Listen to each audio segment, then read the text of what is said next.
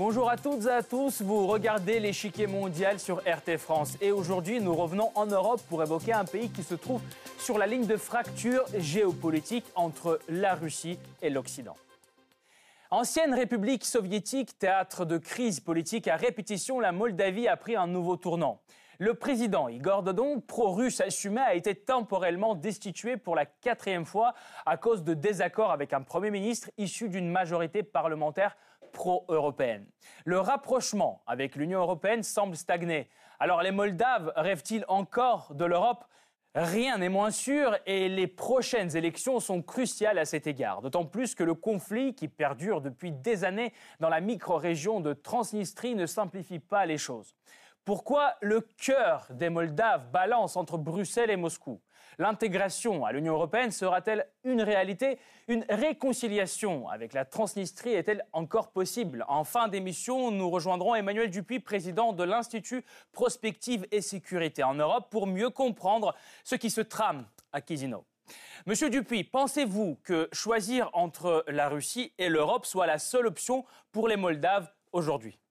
Non, je crois que la Moldavie est exemplaire du dilemme et de la question qui se pose à un certain nombre de pays qui ont appartenu à la Russie et qui ne veulent pas être pris au piège entre appartenir à l'Union européenne ou appartenir à l'Union économique eurasienne. Il y a euh, sans doute euh, des voies intermédiaires et les prochaines élections de 2019 montreront à quel point euh, cela sera au cœur du scrutin. Merci beaucoup. On approfondira tout à l'heure ensemble. Merci. Le 24 septembre, la Cour constitutionnelle moldave a donc pris la décision de destituer temporairement le président Igor Dodon pour avoir à deux reprises refusé de nommer des ministres. Sylvia Radu, candidat au ministère de la Santé, et Nikolai Sibuk à l'agriculture. Cette nouvelle illustration du bras de fer entre le président socialiste et son premier ministre, le démocrate Pavel Philippe, n'est qu'une énième friction entre le camp pro-russe, incarné par le président, et le camp pro-occidental qui entend intégrer l'Union européenne. En 2009, l'arrivée au pouvoir à Chisinau d'une coalition pro-européenne annonçait un rapprochement avec Bruxelles, qui a abouti à un accord d'association le 27 juin 2014. Il prévoit un partenariat dans le secteur énergétique et la mise en place d'une zone de libre-échange. En échange d'une suppression des visas pour les Moldaves, l'Union européenne exige des réformes du système judiciaire et de l'administration ainsi qu'un renforcement de la lutte contre la corruption et le crime organisé. La coalition au pouvoir va même jusqu'à vouloir inscrire dans la Constitution l'orientation européenne de la Moldavie. Le pays bénéficie aujourd'hui des plus importantes aides européennes accordées aux voisins orientaux de l'UE. Mais selon Igor Dodon, la Moldavie n'y gagne rien. Les importations en provenance de l'UE ont inondé le marché moldave. Les exportations n'ont pas progressé.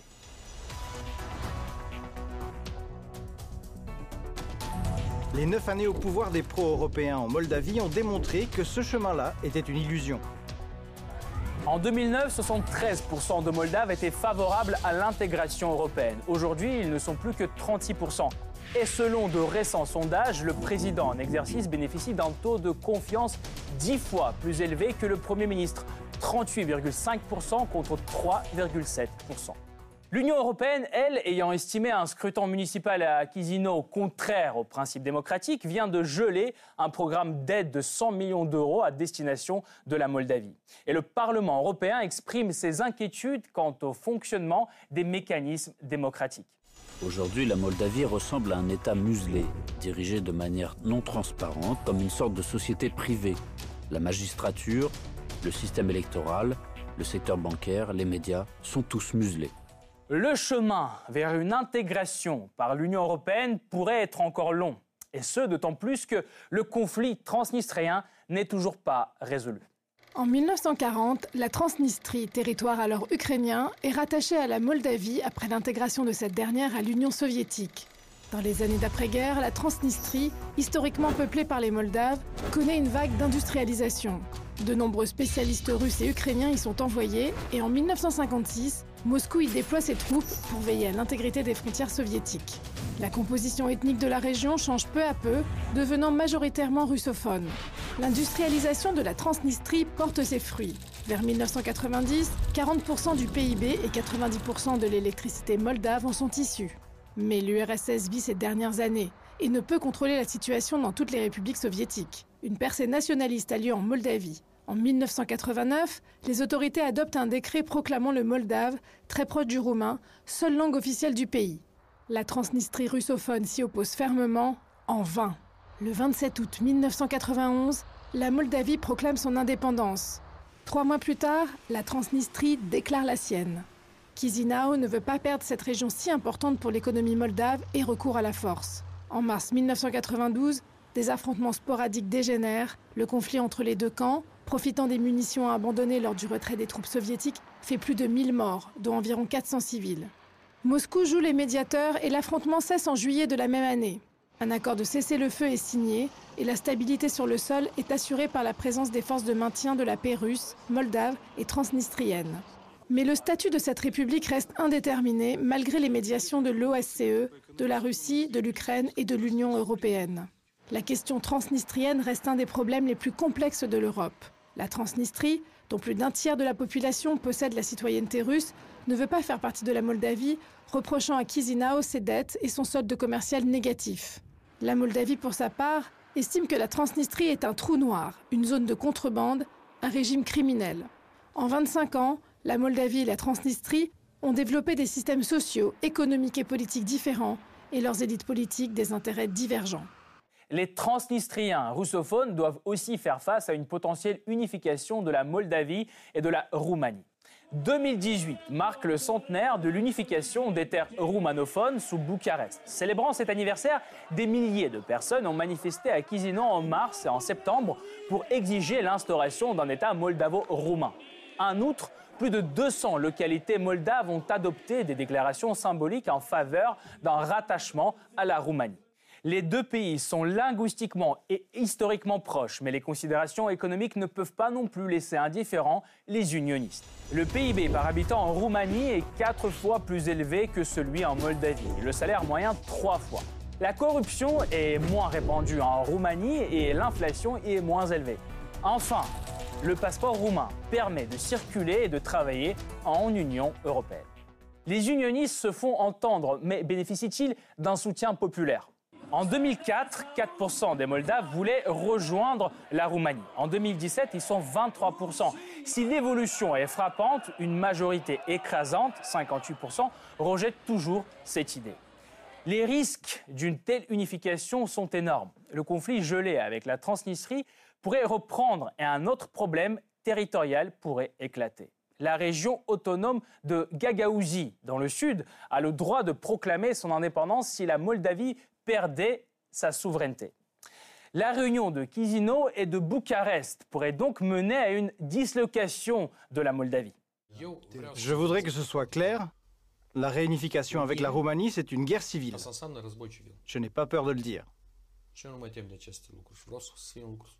Entre un président souverainiste, une partie de l'opinion publique unioniste et un gouvernement pro-européen, quel avenir attend la Moldavie? Les élections parlementaires prévues en février 2019 débloqueront-elles la situation? Le Parti démocrate moldave actuellement au pouvoir risque de voir ses positions ébranlées. Selon les sondages, il récolterait 9% des suffrages. La coalition pro-européenne céderait donc la place aux partisans d'Igor Dodon, dont le parti a le soutien de 36% des électeurs. Vient ensuite les partis de la droite, le PAS et la plateforme DA, avec 16 et 9% respectivement. Les partis unionistes, eux, ne semblent pas arriver à s'affirmer politiquement, les sondages leur donnant des résultats trop faibles pour passer le seuil électoral.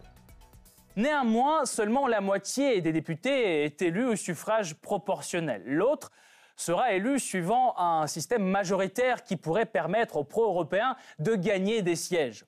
Vers où se tournera Chisinau après ces élections? L'UE ou Moscou? Avec un nouveau Parlement, le pays pourra-t-il surmonter ces divisions? Est-il possible de régler le problème de la Transnistrie 25 ans après le début du conflit? Pour mieux comprendre où va la Moldavie, nous rejoignons Emmanuel Dupuis, président de l'Institut Prospective et Sécurité en Europe. Monsieur Dupuis, alors le gouvernement moldave actuel cherche à intégrer l'UE, mais est-ce réaliste pour la Moldavie euh, d'aujourd'hui selon vous? Euh, L'Union européenne a signé avec euh, la Moldavie un accord d'association un accord de libre-échange en 2014. Euh, L'Union européenne a engagé un partenariat approfondi avec le Moldavie sous l'égide du partenariat oriental créé en mai 2009, visant justement à euh, nouer des contacts avec les pays du voisinage européen, la Moldavie, la Géorgie, l'Arménie et euh, l'Azerbaïdjan. Mais l'on sait que depuis, la donne a changé.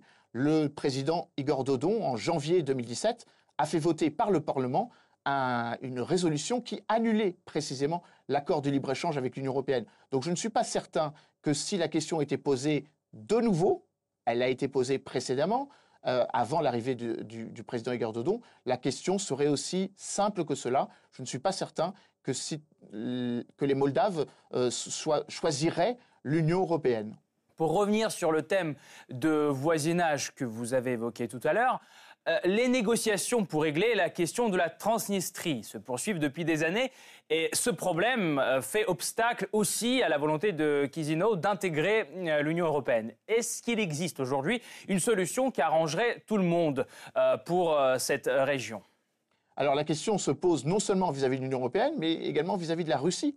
Il faut avoir à l'esprit que la Russie euh, a stationné 5000 euh, hommes à travers la 14e armée, celle qui fut autrefois dirigée par le général Lebed, et que euh, la Transnistrie est un élément stratégique. Ce n'est pas forcément géographiquement stratégique, mais c'est idéologiquement et politiquement et diplomatiquement stratégique, pour plusieurs raisons. la Transnistrie se retrouve à cheval entre l'Union européenne et les pays qui aspiraient à rentrer dans l'Union européenne. Je ne prendrai que l'exemple du, du voisin ukrainien. Donc il y a une forte symbolique à maintenir cette présence en Transnistrie, qui pourrait donner l'impression que l'Union européenne mette la pression sur la Moldavie pour s'en éloigner. Mais paradoxalement, euh, tout le monde a intérêt à ce qu'il y ait ce statu quo, car c'est une façon aussi de dialoguer avec Moscou, c'est une façon aussi pour Moscou euh, de faire mmh. monter les enchères de sa possibilité de sortir de la Transnistrie, il faut avoir à l'esprit que la Transnistrie n'est pas reconnue par la Russie, mais n'est reconnue que par un certain nombre de républiques autoproclamées. C'est le cas du Haut-Karabakh euh, entre l'Arménie et l'Azerbaïdjan, c'est le cas de l'Ossétie ou de l'Abkhazie en Géorgie. Donc il y a une réflexion à avoir précisément sur la manière dont on peut profiter euh, de cette volonté de fusion entre la Moldavie et euh, la République moldave du Dniestre, pardon, euh, et la capacité euh, de la Moldavie à ne pas choisir ou ne pas avoir à choisir entre l'Est et l'Ouest d'une certaine façon. L'élection d'un nouveau Parlement en 2019 sera-t-elle capable de mettre fin aux divergences des objectifs du président et du gouvernement afin qu'ils puissent travailler ensemble dans la même direction finalement, qu'elle soit pro-européenne ou pro-russe selon vous? Il y a une volonté de ne pas se focaliser sur être contre ou pour l'Union européenne, mais penser la place de son pays dans un espace géographique dans lequel s'entrechoquent deux logiques. La logique d'une Union européenne qui cherche à étayer son voisinage oriental et la logique d'une union économique eurasienne. D'ailleurs, il faut rappeler que la Moldavie jouit depuis octobre 2017 d'un statut très particulier de membre associé qui est le seul et le premier euh, à avoir euh, obtenu cette, ce statut. Et la réflexion peut être posée au moment où un certain nombre de pays de l'Union européenne, je pense notamment à la Hongrie euh, du Premier ministre, sous l'égide du Premier ministre Viktor Orban, mais on pourrait évidemment également élargir le propos à la Pologne avec l'élection du président Duda, avec une réflexion qui vise à réfléchir à la manière dont l'Union européenne doit mieux dialoguer avec la Russie, à réfléchir à la place de l'Union européenne dans un espace dans lequel elle n'est plus exclusivement euh, la seule organisation intergouvernementale. J'évoquais le fait qu'il y, a, euh, y a eu la création pardon, en mai 2014 de l'Union économique eurasienne. Merci beaucoup Emmanuel Dupuis. Malheureusement, euh, nous n'avons plus le temps, mais je rappelle, vous êtes président de l'Institut Prospective et Sécurité en Europe. Merci beaucoup pour cet éclairage. Merci d'avoir participé à notre émission. Cette partie-là n'est pas encore terminée. La semaine prochaine, une nouvelle partie vous attend avec d'autres pions sur l'échiquier mondial. À bientôt sur RT France.